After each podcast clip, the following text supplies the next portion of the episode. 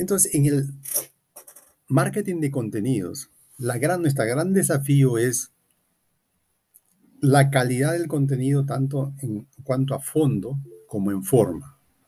Podemos hacerlo a través de redactando, a través de audios o podcasts, como en este caso, o a través de videos.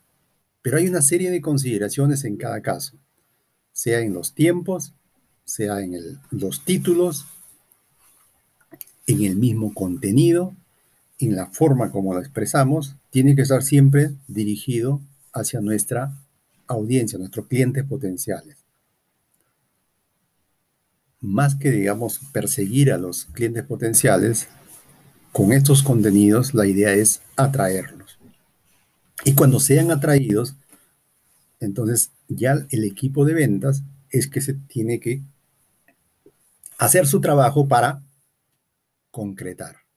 Porque lo único que le genera ingresos para una organización, para una empresa, es cuando se cierran las ventas.